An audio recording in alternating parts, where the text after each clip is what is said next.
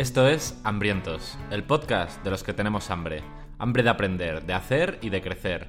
Y hoy concretamente, hambre de no estar tan mal. Si te rugen las tripas, adelante, estás en tu casa.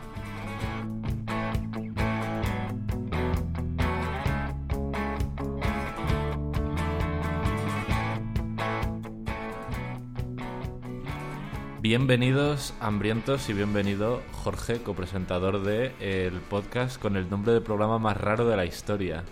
¿Por qué raro? No Ah, estar tan mal. no sé si es eh, como un mal deseo, no, no, no tengo muy claro. Si hay algún futbolero en el podcast, se acordará del No estamos tan mal de Joan Laporta, que es un clásico. Que no estamos tan mal. Hoy vamos a hablar de eso. Mm, A mí me recuerda también un poquito al España va bien, mítico, del. Bigotes. Sí, sí, sí. sí. Bueno, eh, este no va a ser un programa de política, ni mucho No. menos.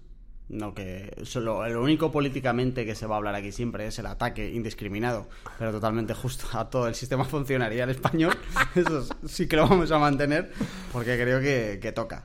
Nada más. Me, me- me gusta, ya que empiezas con esa cruzada, yo voy a mencionar de soslayo los hábitos y la escalada, así, ya, así como solo la- las keyword, porque el otro día se me acusó de dejar un programa sin mencionarlos, así que yo ya me quito, ya me quito esa, esa costra Me alegra. y ya empezamos a grabar de otra manera. Porque el tema iba a ser complicado que lo metieras por ahí. Se iba a notar forzado. Me gusta que vaya de cara. Iba, iba a costar, pues ya, ya está.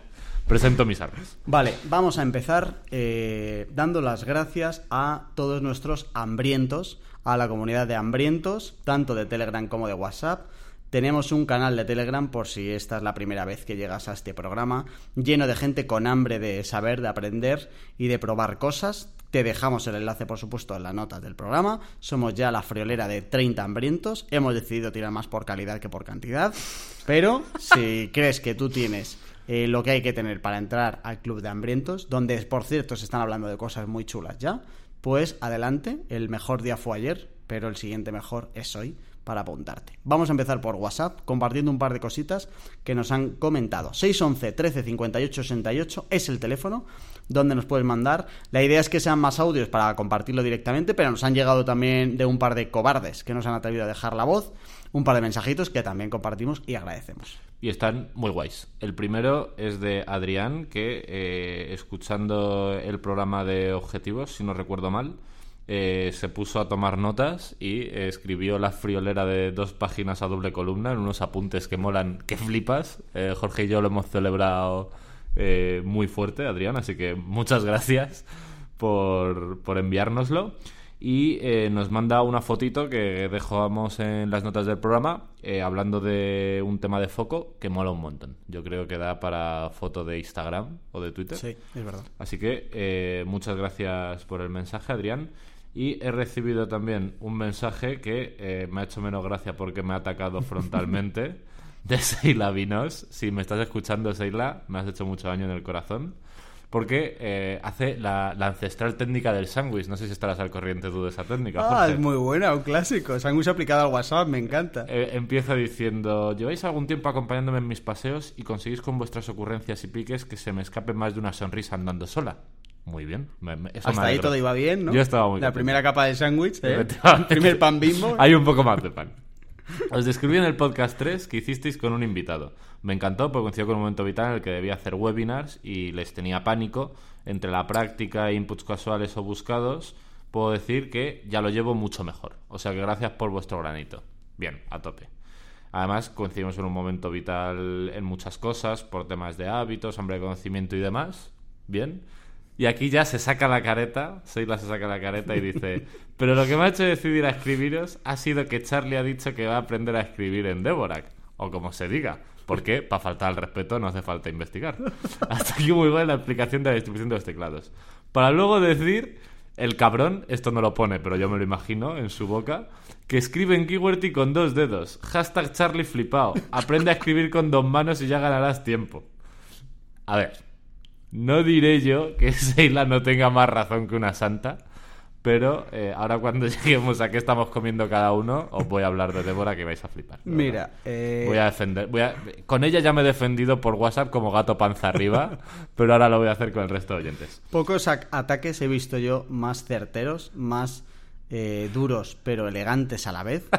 sí, y con más ingenio y más bien traídos. O sea, perfectamente la construcción. Ha buscado en Google cómo atacar con elegancia y le ha salido esa estructura, ¿eh? Además, porque luego viene la otra rebanadita de pan, ya cuando ha terminado de desquitarse conmigo, ha dicho, propongo un tema para un programa o una subidea, que es que el formato en que escribimos afecta a lo que escribimos, ¿vale? Y creo que es una idea, la Qué verdad, guay. muy, muy, muy guapa.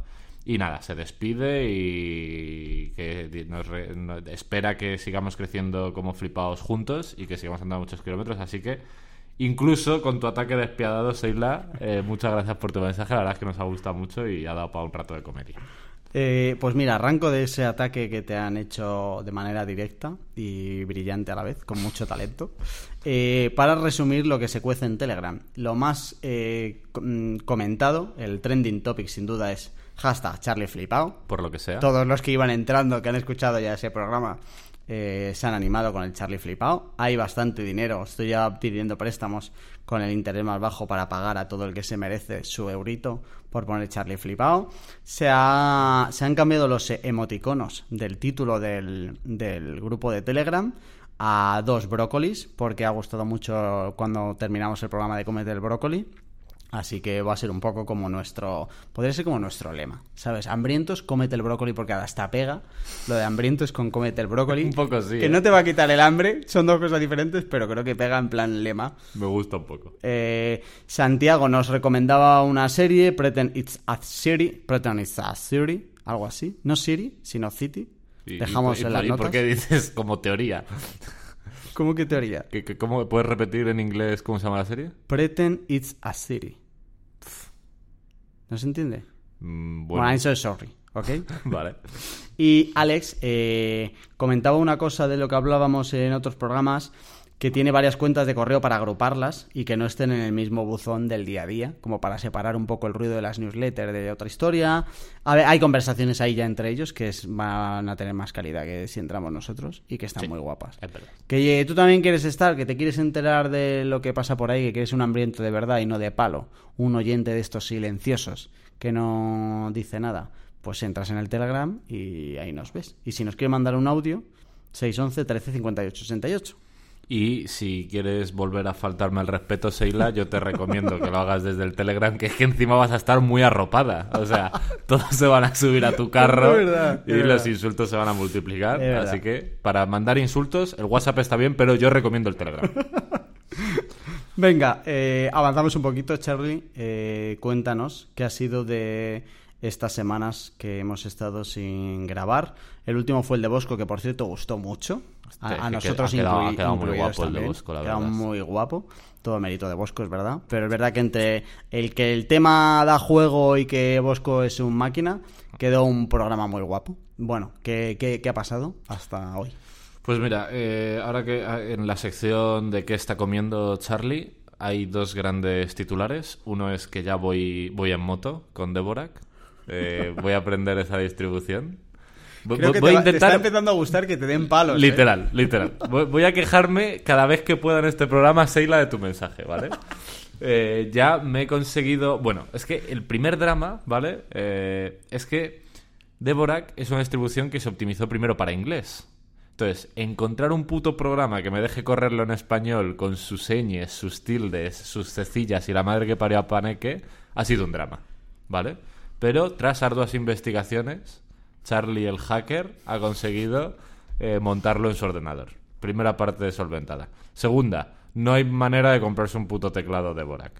Charlie el hacker ha, ha preparado ya casi un teclado. Voy a compartir cuando salga este programa en el Telegram la foto del teclado, que la verdad es que está quedando bonito. La verdad es que está quedando bonito. Y el último problema es, quizá el más grande, aprender ahora a escribir en una distribución de teclado nueva. Y estoy haciendo mis pinitos. Por ahora estoy intentando memorizar el orden de las teclas y luego ya empezaré a formarme.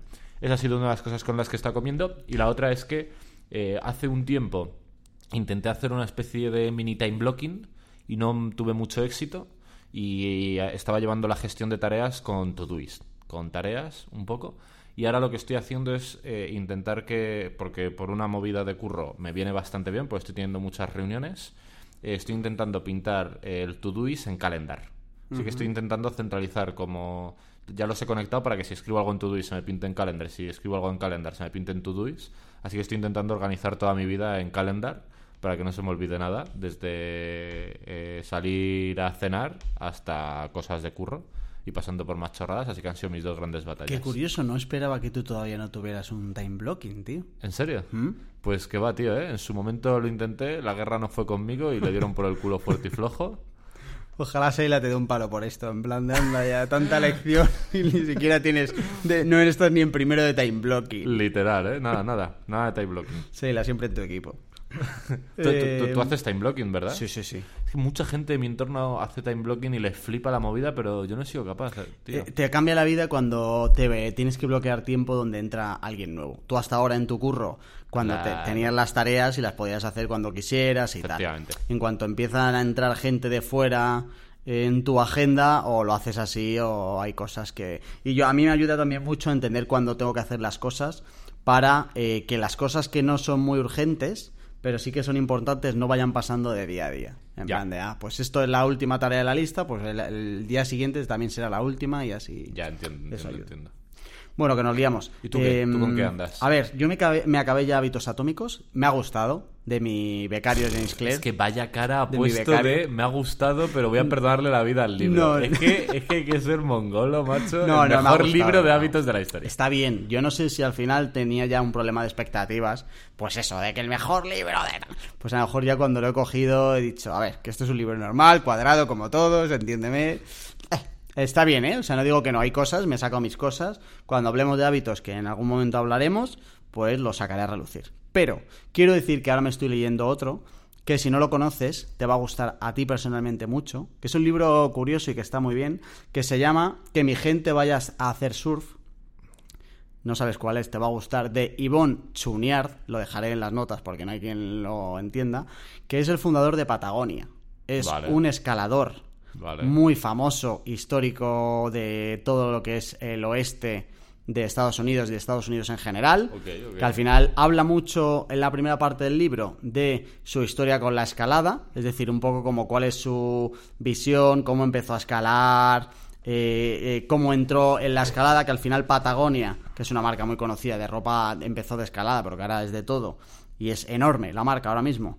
Eh, empezó pues porque este no tenía material bueno para escalar y tal, y luego cuenta un poco su filosofía de la empresa Patagonia y que y cómo ayudan a conservar el medio ambiente y cómo han conseguido que la, la empresa pueda ser una empresa que ayude al entorno en el que vive y no al revés. Qué guapo. Y entonces por todo eso la verdad es que está muy guay.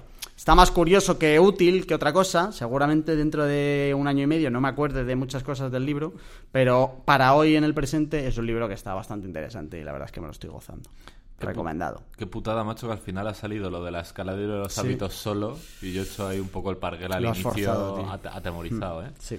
Pero bueno, además, otra mención importante a lo de la escalada es que hoy, eh, si estás escuchando lo del programa cuando sale, que es hoy martes, eh, es el primer día que Jorge va a escalar. Así que en el próximo programa os podremos contar más. Os, os de- pondremos una foto en el Telegram de cómo Charlie se ha quedado solo en el rocódromo. Ah, Te haces un selfie ese martes. ¿Cómo ese martes? Hoy quieres decir. Bueno, hoy, efectivamente. Dentro de un rato. Eh, ya está. Eso es un poco. Tengo más cosas. Estoy ahí eh, trabajando ya mi cursito de e-commerce que daré en doméstica este año que tenía que prepararlo y tal. Y mm, que quiera contar nada más. Hasta aquí. Vale. El libro muy recomendado. El Vale. que quiera así leer un libro curioso y tal, entre empresa y escalada o cambio climático y cosas de esas, mola. Vale, pues vamos a meternos. Venga, vamos a tema, meternos ¿no? porque Yo hoy hay estoy temazo. expectante, ¿eh? Hay temazo. Tengo Yo estoy muy nervioso. Muy nervioso.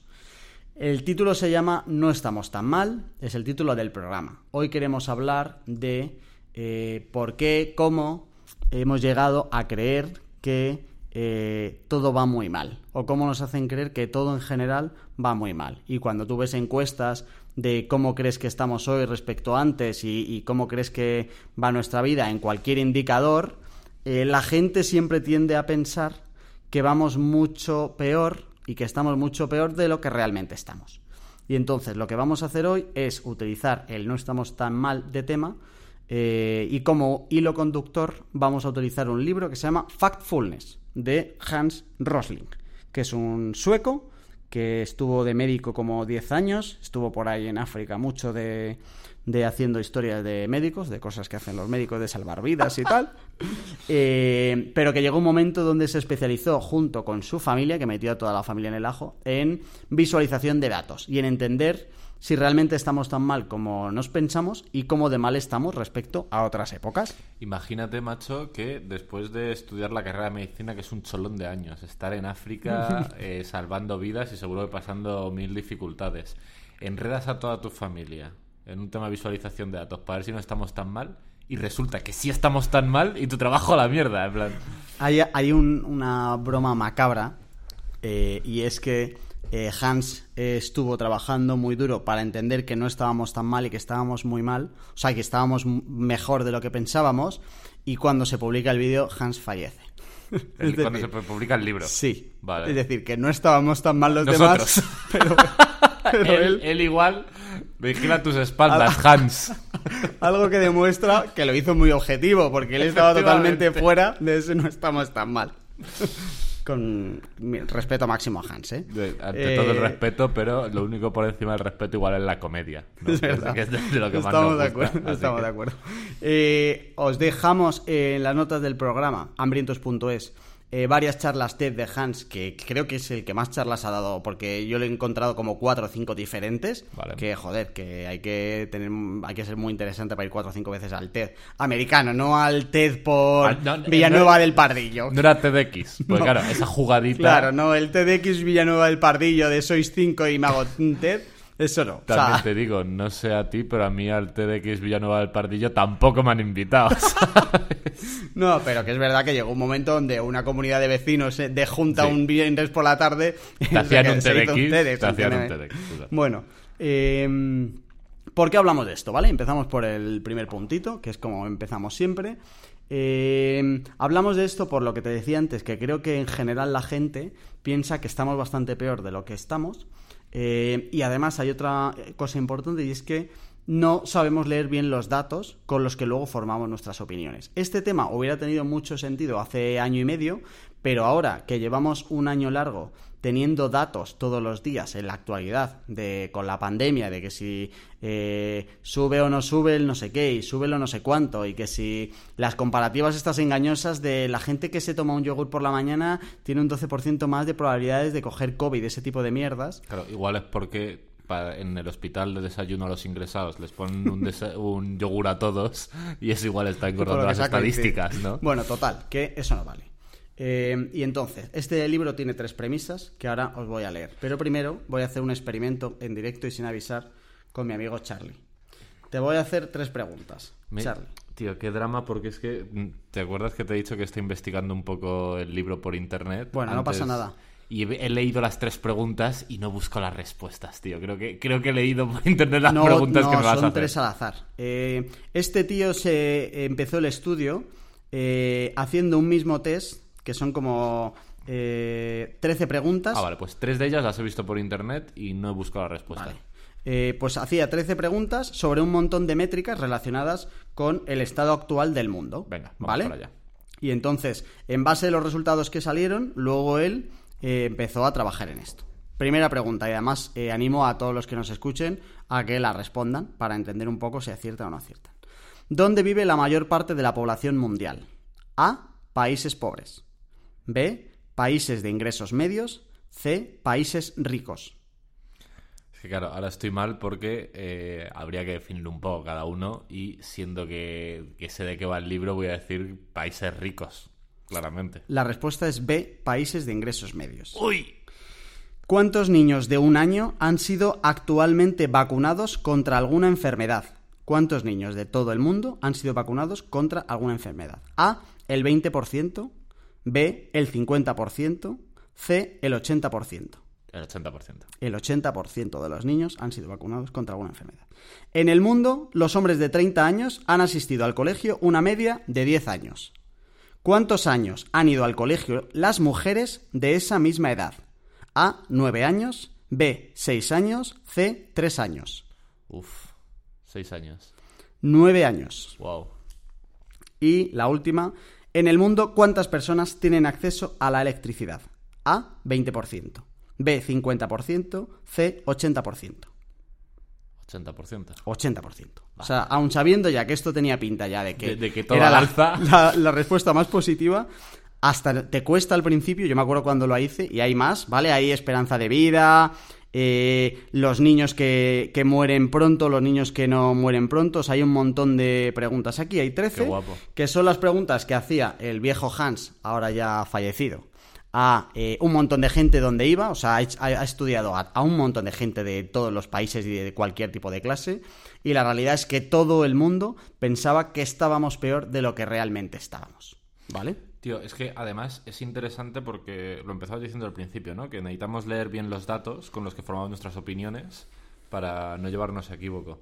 Y hay un concepto eh, enfocado a la venta en mi caso, que últimamente estoy dándole muchas vueltas y tengo una nota bastante cuidada ahí en Room Research y tal, que es que eh, los medios, por poner un ejemplo, no son buenos diciéndonos qué tenemos que pensar, pero son muy muy buenos diciéndonos en qué tenemos que pensar, ¿no? Que es un poco la paradoja esta del foco. Entonces, Son los que marcan el debate. de- Claro. Claro, entonces, al final, eh, pues la- lo que vende es un poco las desgracias o, o, no- o el, el estar un poco mal. Y eso efectivamente como que desplaza un poco la portería, ¿no? Todo nos da la sensación, como esos son los inputs que recibimos. Eh, los medios van a salir, de hecho, un par de veces más en este programa, seguro, porque son uno de los actores que ayudan a que tú pienses que las cosas están más mal de lo Vale. que están. Yo este libro me lo compré en su día, eh, porque al final este libro trae un subtítulo que es 10 razones por las que estamos equivocados sobre el mundo y por qué las cosas están mejor de lo que piensas. Y yo tengo una teoría desde hace bastante tiempo y es la de este programa. Y es que no estamos tan mal como nos pensamos y que vivimos en la mejor época de la historia, con muchísima difere- diferencia en cuanto te vayas de 50 años hacia atrás y hacia atrás y hacia atrás y hacia atrás. Eh, estamos mejor en, en cualquier tipo de, de ámbito donde lo mires. Y lo que hace este libro es demostrártelo con datos. Es decir, que al final eh, yo pensaba que estaba mejor que nunca y este libro me dio la razón. Sesgo de confirmación desde la página 1 hasta la página 300. Y eso da gusto. Y eso da mucho gusto porque da igual la métrica que cojas, y lo vamos a ver. Eh, en todas las métricas, en todas las métricas, da igual que cojas salud, sa- eh, sanidad, esperanza de vida, educación, da igual lo que cojas, en todas estamos mejor que antes. Tío, qué guay. Pues además, eh, siendo que yo no me he leído el libro eh, y me interesa mucho esto, mm, lanzo un reto a todos los oyentes.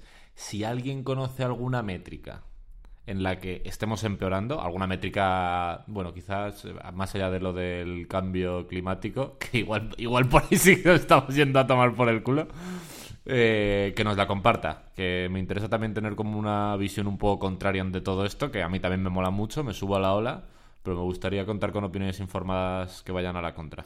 Eh, y, si, y, que, y que nos dejen en el Telegram o en el WhatsApp eh, si alguien ha acertado el 100% de las preguntas Vale. del test, ¿vale? A ver si hay alguien que de verdad estuviera igual de motivado y de positivo. Has acertado tú, Seila, ¿eh? porque para faltarme al respeto no- no- corriste mucho. Vale, venga, eh, avanzamos. El, el libro tiene tres premisas principales. Uno, que no estamos tan mal como pensamos. Dos, que ese no estamos tan mal como pensamos. Lo demuestra la realidad y lo, lo demuestran los datos. No es ninguna opinión. ¿Vale? Eh, y tres, que no sabemos leer los datos que conforman nuestras opiniones. Y entonces, eh, partiendo de esto, el libro nos trae eh, 10 errores que nosotros eh, solemos cometer a la hora de valorar los datos. Y cómo podemos, la próxima vez que veamos la televisión, que leamos un artículo en el periódico y veamos una gráfica, una estadística concreta, eh, leer bien esa estadística y lo que significa. Y entonces, traemos un poquito los 10 porque de, de cada uno traemos como la herramienta para evitar que nos pase, ¿vale? Y así empezar un poco a leer bien las estadísticas. Eh, la parte de que no estamos tan mal y que lo demuestra la realidad, solo tienes que cogerte el libro. El libro lo único que hace es plasmar de fuentes oficiales y mundiales sin ningún tipo de, eh, de, de gente que interceda. Eh, los datos, ¿vale? Los datos más actuales que encontró el pobre Hans antes de dejarnos Ya, antes de dejarlos. Vale, eh, el primer error eh, al valorar los datos, creo que este es, como de los más importantes, y es el instinto de separación. La, pregunta, la primera pregunta que te hacía era el, el si hab- había más personas con ricos, pobres o ingresos medios, ¿vale? Y decías tú, habría que saber qué son los de ingresos medios. Y el problema es que eh, solemos pensar que el mundo se separa entre ricos y pobres y que no hay nadie entre medias, que no hay grises, y además eso se suele transformar a veces, incluso hasta que puede tener como un pelín de racismo, entre nosotros y ellos, ¿no? Yo soy un rico y todos los que no sean occidentales como yo, de países que a mí me suenan o que me son muy cercanos, son pobres. ¿Qué es lo que dice el viejo Hans? Que hay cuatro niveles, ¿vale? Y él, y él los separa por ingresos diarios que puedes tener. Tenemos un nivel 1, que es el más bajo, que son todos los países donde el ingreso diario de una persona es de un dólar al día o menos. Esos son países pobres. El, cl- el clásico, cuando habla, es el clásico dólar este El dólar. internacional, ¿no? Eso es, el dólar. Que equivale, eh, eh, eh, equipara poderes adquisitivos. Eso es. Vale. El grupo número 2 sería el que está en torno a los 4 dólares el día. El grupo número 3 estaría entre los 8 y los 32 dólares al día. Y el grupo número 4 de 34 dólares para arriba. No hay una línea que lo separe como tal y tampoco te vale para decir ricos y pobres como si fuera en plan de a la derecha estáis los ricos y a la izquierda están los pobres. Se solapan, ¿vale? El grupo 3 es hasta los 32 dólares y el grupo 4 hasta los 30, y- a partir de los 34. A partir de los... O sea, y si sí, tienes como- sí, 33... Estás sí. en un limbo. Estás en ningún. No estás Vale, catalogado vale, en vale, ninguno. Total, que hay cuatro niveles, ¿vale?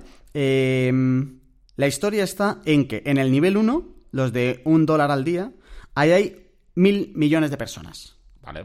En el nivel 2 y el 3 juntos hay 5.000 millones de personas.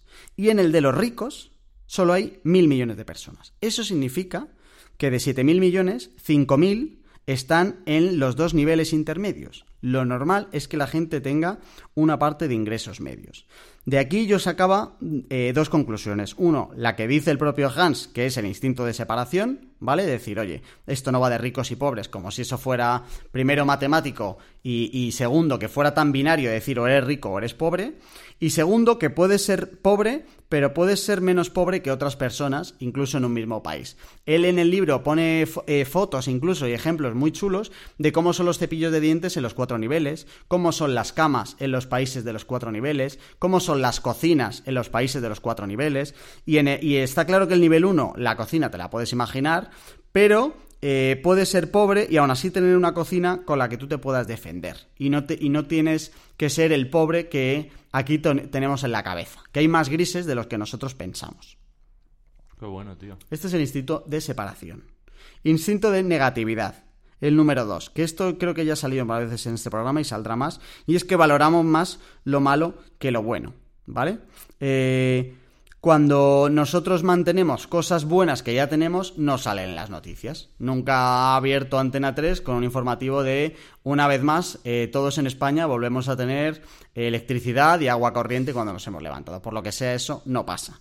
Entonces, eh, la realidad es que Hans eh, sacó que en los últimos 200 años casi todos los países del mundo han mejorado en casi todos los aspectos. Es decir, que casi todos los países del mundo hace 200 años estábamos peor que hoy. Que es una métrica para decir, joder, hay que valorar un poquito más dónde estamos. ¿Y eh, por qué pasa el instinto de negatividad? Eh, él identificaba tres motivos.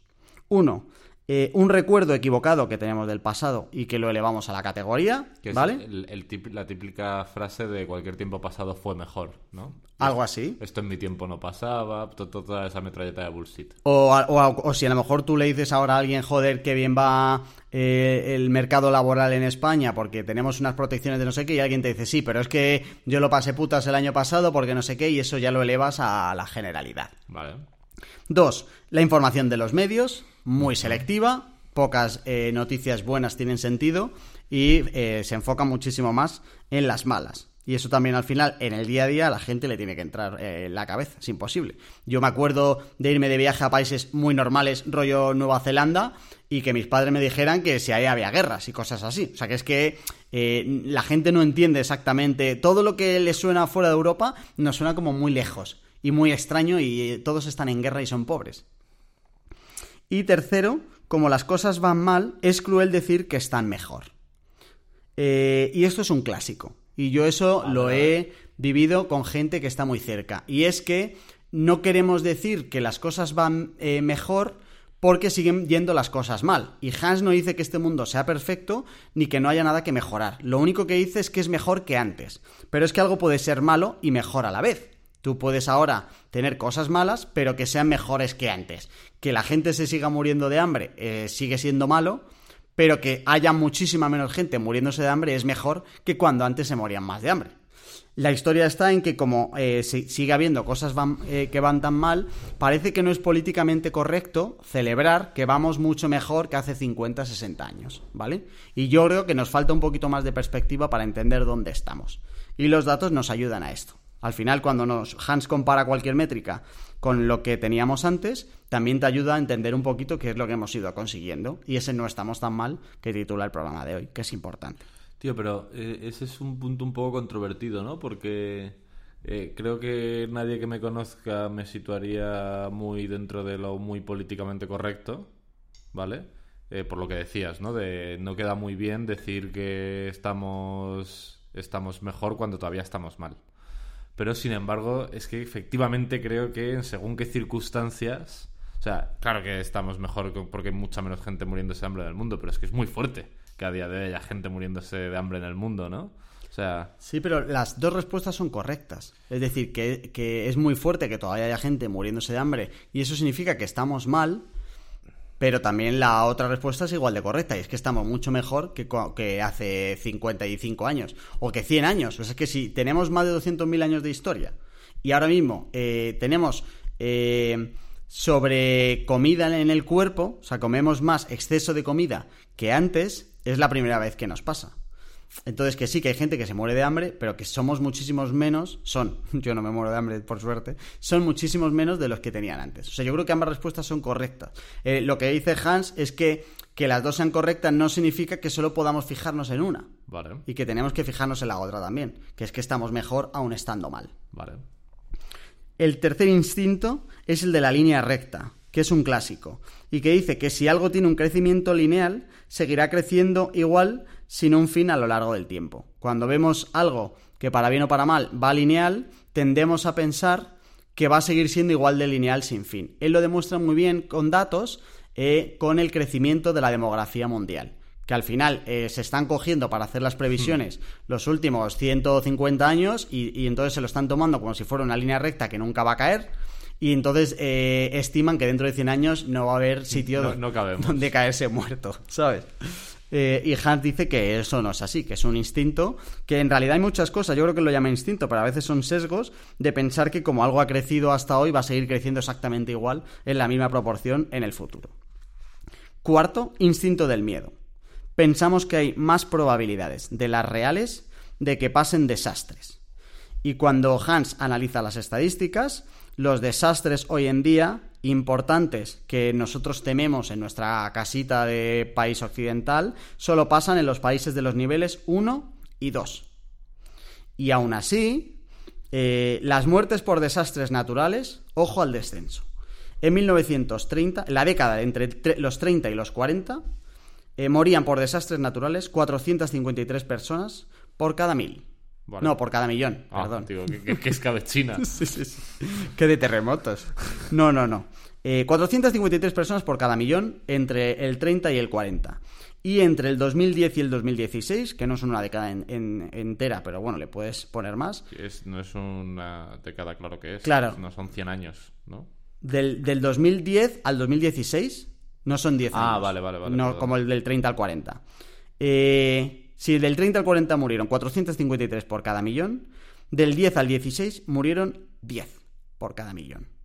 De 453 a 10 personas por cada millón por desastres naturales. Hay una bajadita. Y esto, claro, cuando vuelves a ver luego el terremoto del no sé qué, no sé dónde, que han muerto no sé cuántas personas, joder, cuando tú lo ves solo y sin perspectiva y sin nada, dices, es que telita marinera.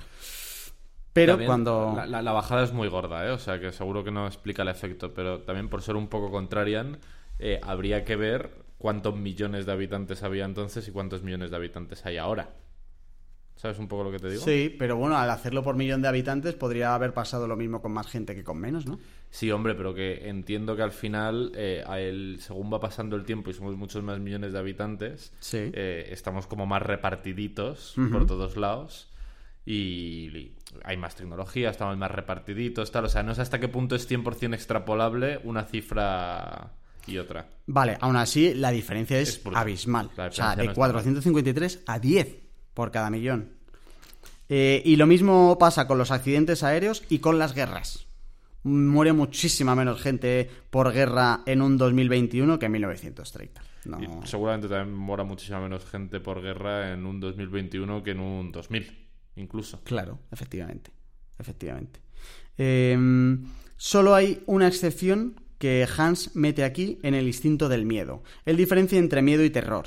Para él terror es son cosas que tememos que son casi imposibles de que pasen y miedo son cosas que tememos que sí que pueden pasar, ¿vale? Vale.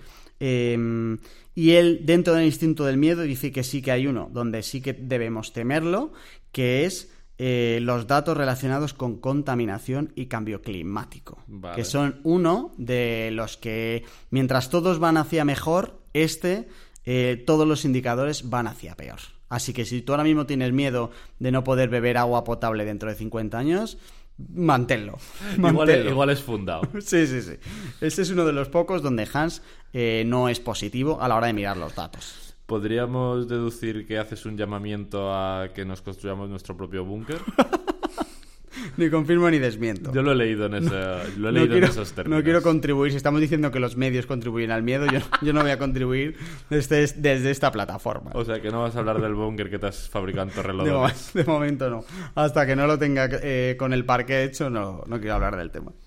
Yo lo he visto hambrientos y está guapísimo. Tiene hasta una play. Vale, eh, además me encanta porque en el programa solo hago mención a Hans como si hubiera sido su colega, el viejo Hans. tal. Hans lo que dice es Hans mi héroe. 5. Instinto del tamaño. Las cifras por sí solas nos parecen gravísimas y tendemos a exagerarlas. Justo el ejemplo que cogía antes de acaban de morir eh, 25.000 personas en un terremoto en Uganda. 25.000 personas puestas una detrás de otra. Son muchas personas, eh, pero podemos caer en el instinto del tamaño. Y entonces, eh, para no caer en esto, lo que hay que hacer es ponerlas en perspectiva y compararlas. Coger el dato que nos están dando y compararlo con algo que tenga sentido. Un ejemplo eh, que pone Hans y que clarifica muy bien toda la tesis del libro y de este programa es 2015 murieron 4,2 millones de bebés según la UNICEF en todo el mundo. Qué mal rollo. 4,2 millones de bebés ponlos uno detrás del otro. Qué puto mal rollo. Claro, entonces, si esto te sale en la tele, de oye, UNICEF ha calculado que en el, final del año del 2015 han muerto 4,2 millones de bebés, tú te quedas ahí y dices, tela marinera. Estamos muy mal, qué desastre, qué bajón, etcétera. Cuando coges esa cifra, la pones en perspectiva y la comparas y te vas a 1950, que son 65 años de una muestra de 200 y pico mil años que llevamos viviendo, eh, en 1950, de 4,2, antes morían 14,4. Estamos hablando de 10 millones de bebés menos que mueren. Y creo que esto ayuda también para muchos instintos. Comparar lo que, lo que pasa con lo que no pasa. Es decir, que por 4,2 millones de bebés muertos, ¿cuántos millones no se han muerto? Es la única manera de no caer en el instinto del tamaño. Es decir, claro, si tú ves 4,2, lo que te sale es, joder, qué puta mierda todo. Si ves que ahora son 10 millones menos de bebés muertos cada año, dices, estamos mal, que es lo que hablábamos antes, estamos mal, pero estamos mejor. Ambas respuestas son correctas. Al final la perspectiva con todo esto es muy clave, ¿no? Es clave. Lo único que él ha hecho es coger todos los datos y compararlo con el pasado. Ponerlo- es lo único que ha hecho el viejo Hans. A nadie se le había ocurrido. tiene sentido. Sí, sí, sí. De hecho, hay, hay un vídeo de, de TED, de todos los que tiene, que está muy bien. No sé si llega a ser de TED o es uno que hizo él, que salen un montón de bolas. Seguro que se hizo como muy viral. Yo creo que la gente no atendía el contenido y solo estaba muy guapo, como con bolas en 3D que le salían por, por el cuerpo y tal, para explicar la evolución de todo esto. Y está guay. También lo dejaremos en las notas. 6. Instinto de generalización. Nos gusta categorizar muy rápido. Y rápidamente se le pone algo, una categoría, una etiqueta, que a veces nos ayudan para simplificar eh, el trabajo cognitivo, para no tener que estar como bajando al detalle de todo y simplificar cosas, para avanzar en cosas que estamos pensando, pero eh, Hans lo que dice es que esto tiene mucho peligro, el tema de categorizar. Eh, hay dos ejemplos claros, uno, los países del tercer mundo, cogemos esa categoría y ahí metemos cientos de países de todo el mundo, los metemos ahí como si fuera tercer mundo como, y como si no hubiera diferencia entre ellos. Y hay un clásico de esto que lo explica muy bien en el libro, que es África que casi puede rozar a veces incluso al racismo. Pensarnos que África todo es lo mismo. En África todos son pobres y todos están igual de mal. Y hay muchísima diferencia entre un, tío, entre un tío que vive en el centro del Cairo y un tío que vive en Ruanda. Muchísima diferencia. Y sí, y los dos son africanos. ¿Vale? Entonces, eh, él lo que cuenta es que cuando empiezas a analizar dentro de los países donde que tú metes en la misma categoría todas las métricas que puedes eh, usar para evaluar cómo de bien o de mal estamos, que te cambia mucho la historia.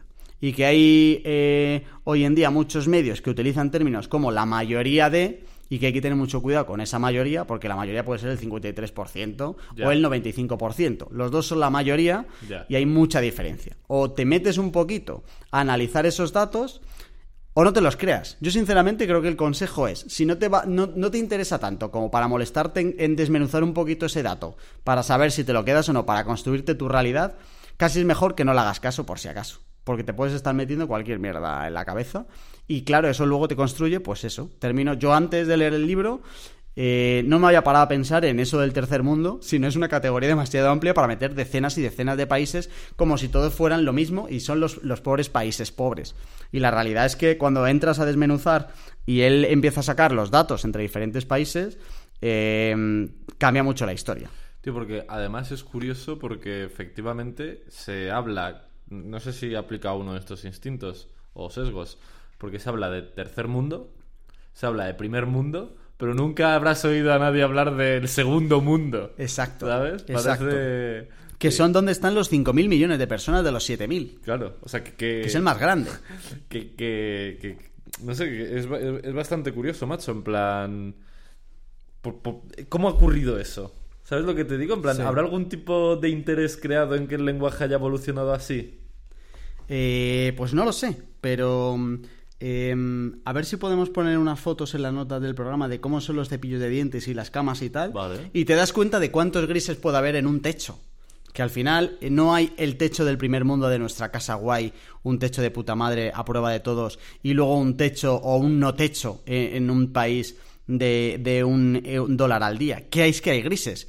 Y al final él lo cuenta muy bien con palabras, qué diferencias puede haber de alguien que tenga electricidad o alguien que no la tenga porque pueden ser pobres, pero que es que hay mucha diferencia en la vida de una familia teniendo electricidad de no tenerla.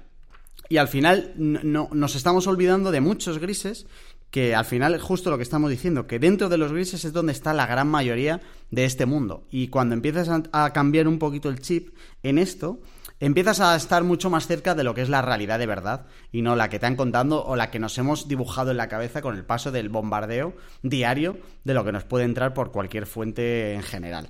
Tío, qué locura, eh, porque estoy efectivamente viendo el libro y eh, una de las fotos, que a ver si podemos poner en las notas del programa, es camas en el nivel 4 y te pone la foto de la cama y el país. Y aquí hay países que ni de coña habría pensado que están en el nivel 4. O sea, ni de coña habría pensado que en el nivel 4 entra Pakistán, que el 4 es el más rico. En el nivel 4 entra Pakistán, entra Jordania, entra Nepal, entra Kenia. Ahí vamos a entrar en otra cosa que es importante entender cuando se ven los niveles y es que al final estos son medias y las medias son muy peligrosas. No sé si sale luego en el instinto, me voy a adelantar un pelín porque ya tiene sentido contarlo. Eh, hay que tener mucho cuidado con coger las medias. Eh, y él lo contaba en un ejemplo muy claro, y es que si yo te digo que vas a entrar a una habitación cuya temperatura media es de 20 grados, tú me dices, pues genial. Te digo, los últimos 15 días la temperatura media son 20 grados, y tú me dices, perfecto.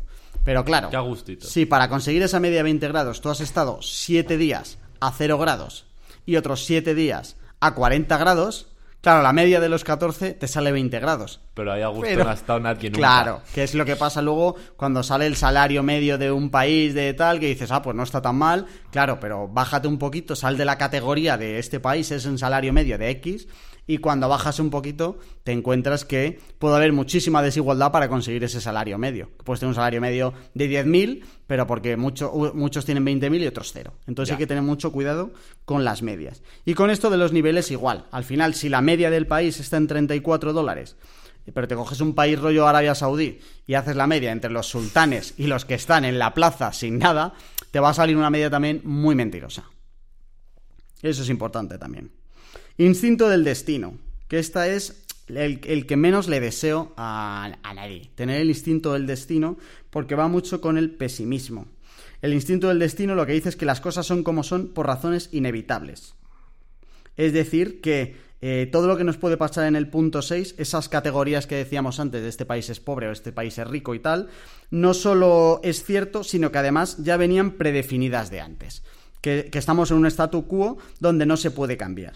Él cuenta que esto tiene sentido desde el punto de vista evolutivo porque antes nuestro mundo no cambiaba demasiado. Tú estabas en el 1900 o en el 1800 y desde que nacías hasta que te morías, que a lo mejor eran 35, 40 años y tenías suerte y eras grandote, eh, tu mundo no cambiaba. Y entonces estamos evolutivamente diseñados para pensar que las cosas con las que hemos nacido eh, tienen que estar así cuando nos morimos.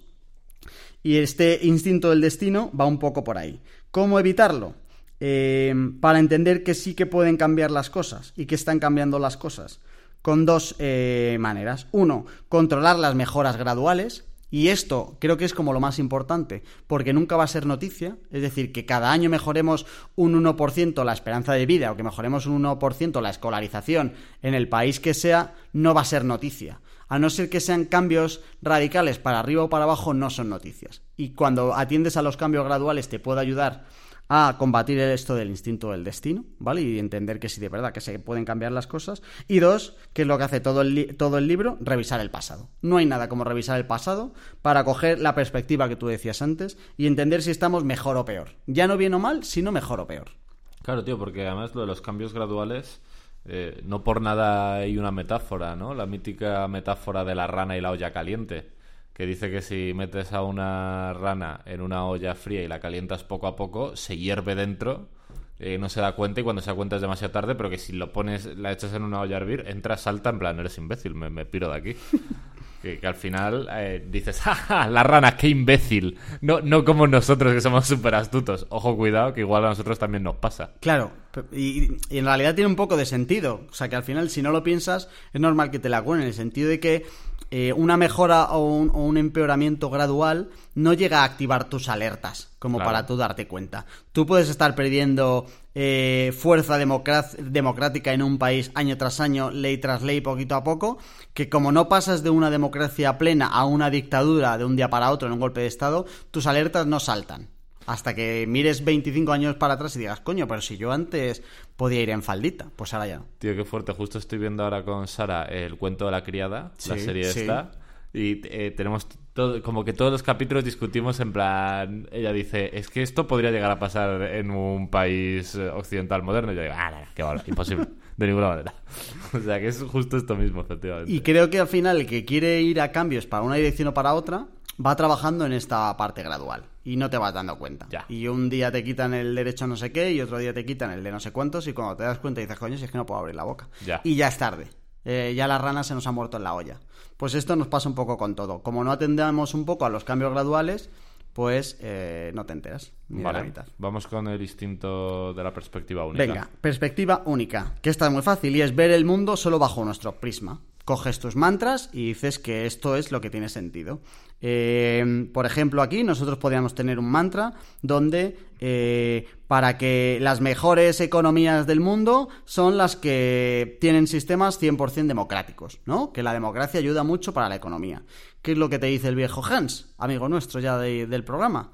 Eh, que 9 de cada 10 economías que crecen más rápido hoy en día no son 100% democráticas. Este tipo de datos te quita la tontería para pensar que a veces hay que mirar las cosas bajo otro prisma que no es el nuestro. Que es algo que suele pasar, por lo menos cuentan, yo reconozco que no me ha pasado, a la gente que se va a viajar a Asia y a, estar en Asia un año. Y cuando vuelve, entiende que, cosas que aquí vemos muy raras, pues luego no son tan raras, ¿vale? Eh, el instinto de la perspectiva única va un poco por ahí. Él lo que dice es que hay que ir más con una caja de herramientas que con un martillo. Yo creo que aquí hay más sesgos que otra cosa. Sí, total. Lo llama instintos el viejo Hans porque es un cachondo, pero vamos, son sesgos de manual. Sí. Y el noveno es el instinto de la culpa. Perdona, perdona, volviendo a ah, antes. eh, por, por limpiarte un buen nombre y que no pa- parezca al oyente estándar que eres eh, un pro, pro dictaduras. que- No, además, de hecho, no, espera, me voy a quitarme yo un poco. Hans no, no significa, claro, esto sería instinto de separación. Hans no significa que haya democracias y dictaduras y que no haya nada más. Lo que pasa es que nosotros pensamos que la bandera de la de democracia plena es ideal para todo, incluyendo la es. Y lo que dice Hans es que 9 de 10 economías que hoy nos están fundiendo en crecimiento no son 100% democráticas. que aún así es bastante cabría decir que mejor a tope con la democracia y un poquito de menos crecimiento económico y, abajo las dictaduras. Sí, por supuesto. Ya te digo que no, no significa que sobre 9 de todo cada 10 siendo sean que es- dictaduras. sobre todo siendo que es muy poco probable que nosotros llegamos a, a montar una dictadura vamos a aferrarnos a la democracia con, con lo que nos dé Eh, de hecho, eh, Hans contaba que al final esto de las dictaduras y las democracias va cambiando en función de los resultados que van consiguiendo y entonces nos, nos, eh, damos la explicación a posteriori. Él contaba que hace 20 años Venezuela se estaba forrando y la llamaban la Arabia venezolana o la Arabia de América Latina, no sé qué, porque ganaba mucha pasta con el petróleo y ahí nadie decía que necesitaba Lo- una democracia para nada. lo que pasará a continuación te sorprenderá Claro, entonces que hay que tener cuidado con pensar que lo nuestro es como lo definitivo. vale Bueno, esta es la que menos me... O sea que sí, pero que tampoco te descubre nada, ¿vale? La novela es el instinto de la culpa, que es lo que veíamos antes, y es que eh, nos buscamos la ración- la una razón sencilla para culpar a... No, esta no la hemos visto antes. Nos buscamos una razón sencilla para culpar a alguien de lo malo. Esto es un clásico, ¿vale? Eh, yo tengo una historia muy buena eh, que me pasó hace año y medio o así, que estaba yo en el templo de Devot en Madrid y justo acababa de aparcar y entonces salía del coche para irme por ahí y había un señor ayudando a alguien a salir del parking, ¿vale?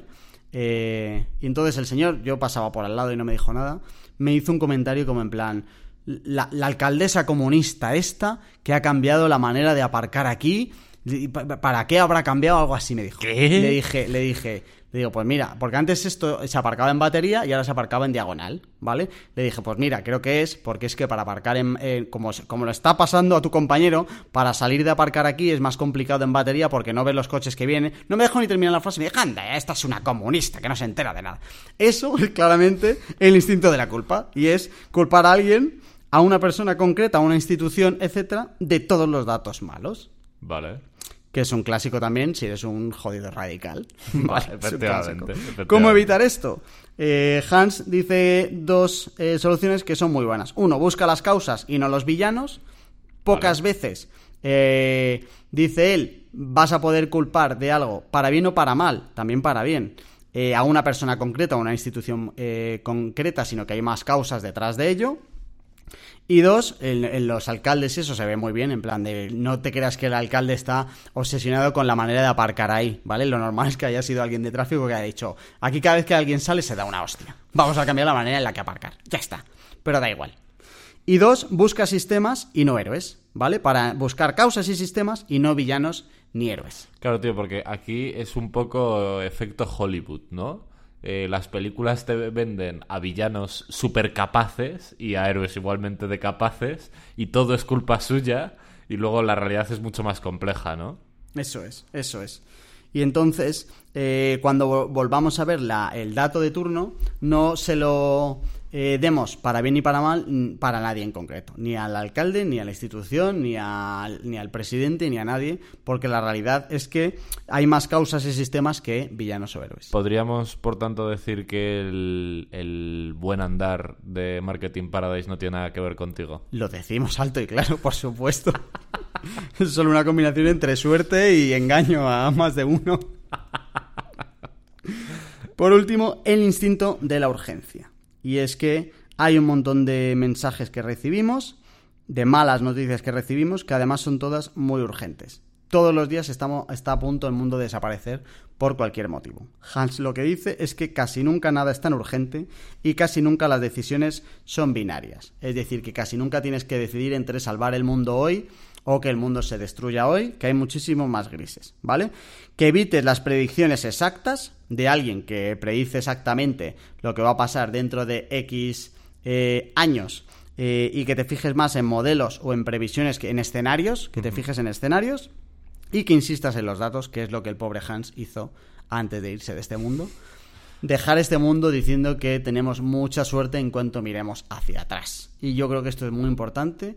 Y es más, creo que esto está bastante relacionado con el programa número uno de este podcast, que era la felicidad. Y es entender que estamos muchísimo mejor, y los que estamos en, España ya ni te cuento, muchísimo mejor de lo que estábamos antes la mejor perspectiva creo que es siempre situándonos en un escenario de 200.000 millones de años. Podías haber nacido perfectamente hace 100.000 millones de años y podrías tener muchísimas más razones para lloriquear de las que tenemos hoy. No poder escuchar este podcast, por ejemplo. Por ejemplo, te podrías estar perdiendo toda esta lección de vida que te estamos dando Ah, gratis. Al, al estar muy preocupado corriendo detrás de un ciervo y delante de un león, Claro, no te da. igual no da para escuchar podcast. Y además igual se te cae el móvil y los AirPods sin cables pues ya no pillan el Bluetooth y se te corta, claro, son otros problemas. Eh, pues esto es, este es el No estamos tan mal. Eh, espero que, creo que si te lees el libro vas a ver muchas más cifras Igual. para darte cuenta de que no estamos tan mal. Igual me lo dejas, ¿eh? Porque, Claro, hombre.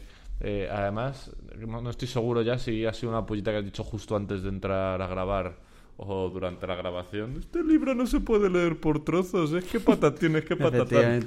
La verdad es que estoy viendo muchas fotitos y eh, siendo que está separado en 10 capítulos, creo que efectivamente me voy a poder leer un par de distintos que me han llamado más la atención y darle por culo al resto del libro. Creo que es muy importante la introducción, que al final es cuando explica las premisas, y luego cada instinto es una herramienta, ¿vale? Es una herramienta para poder leer mejor los datos y entender un poco, eh, pues cada uno de los instintos. Yo, el primero sí que me parece muy importante, porque ese lo tendremos todos, que es el pensar lo de los ricos y pobres y nosotros y ellos. Y entender bien los cuatro niveles que hay. Es verdad que al final esos cuatro niveles luego los va explicando en el resto del libro, ¿vale? Pero bueno, eh, yo creo que es un libro interesante para cogerlo. Y sobre todo este eh, creo que puede ser muy útil. Porque a partir de mañana, la próxima vez que oigas Tercer Mundo, dirás, quieto Eh. parado. Quieto parado, que de 7.000, 5.000 millones están entre medias y hay mucha diferencia incluso entre ellos. El más bajo del nivel 2 es muy diferente del más alto del nivel 3. Y siguen siendo eh, los dos países con ingresos medios. Qué bueno. Pues nada, me, me lo doy por prestado el libro. Muy bien, ¿Te parece bien? muy bien. Tenemos Action Week. Tenemos Action Week. Eh, muy en la línea del libro que nos ha destripado con mucho cariño Jorge. Eh, el Action Week de hoy es revisa tus creencias y confirma si los datos te da la razón. Yo diría más. Revisa tus creencias y, igual que hemos pedido antes, que nos manden por audio o escriban por Telegram un, un indicador que esté empeorando, que no sea el del clima, el del cambio climático, eh, molaría mucho que si revisas tus creencias y te des cuenta en algún punto en el que estés cometiendo uno de estos fallos del pensamiento, que nos lo mandes y así en el próximo programa disertamos un poco sobre ellos. Nos lo puedes mandar eh, por audio al WhatsApp al número 611 13 58 88 o a nuestro canal de Telegram que es un hervidero. Vamos a tener que cerrar puertas porque el límite son 20.000 personas y ya somos 30. Eh, Daos prisa. FOMO. Corre, corre que vuelan. Daos prisa, porque si no esto se va. Eh, mm, eh, Hans le puso este test, es, uy, test, este test eh, que hablábamos al principio a gente que se dedica a tomar las decisiones de este mundo. O sea, estamos hablando de que cogía a empresarios de un país concreto, a políticos de un país concreto, y ni siquiera ellos eran conscientes de lo mejor que estamos respecto a antes. Así que, aunque solo sea porque te hayamos demostrado que vas por la calle con un pañuelo negro y no estás viendo ni la mitad, este libro muy recomendado. En el próximo programa, de todos modos, cuando me haya leído los capítulos importantes, eh, os doy mi veredicto. Eh, mucho me tiene que gustar para que no me queje igual que se ha quejado el subnormal este de, mal- de malditos hábitos, iba a Mi decir. becario de Atomic. Habits. Mi becario. Así que, aún así, muy recomendable. Me ha llamado bastante la atención lo que he estado escuchando y lo que he estado viendo. Pues nada más. eh, gracias, Charlie, por pasarte por aquí. Muchas gracias a ti, Jorge. Puedes ver las notas del programa en, en hambrientos.es y poquito más, ¿no? Nada más que sigue la conversación en Telegram. Así que si no estás por ahí. eh, Te lo pierdes, te lo pierdes. En hambrientos.es, ahí te esperamos. Ya sabes. Mm. eh, hashtag Charlie Flipao. Nos vemos en 10 días. Cómete el brócoli. Chao.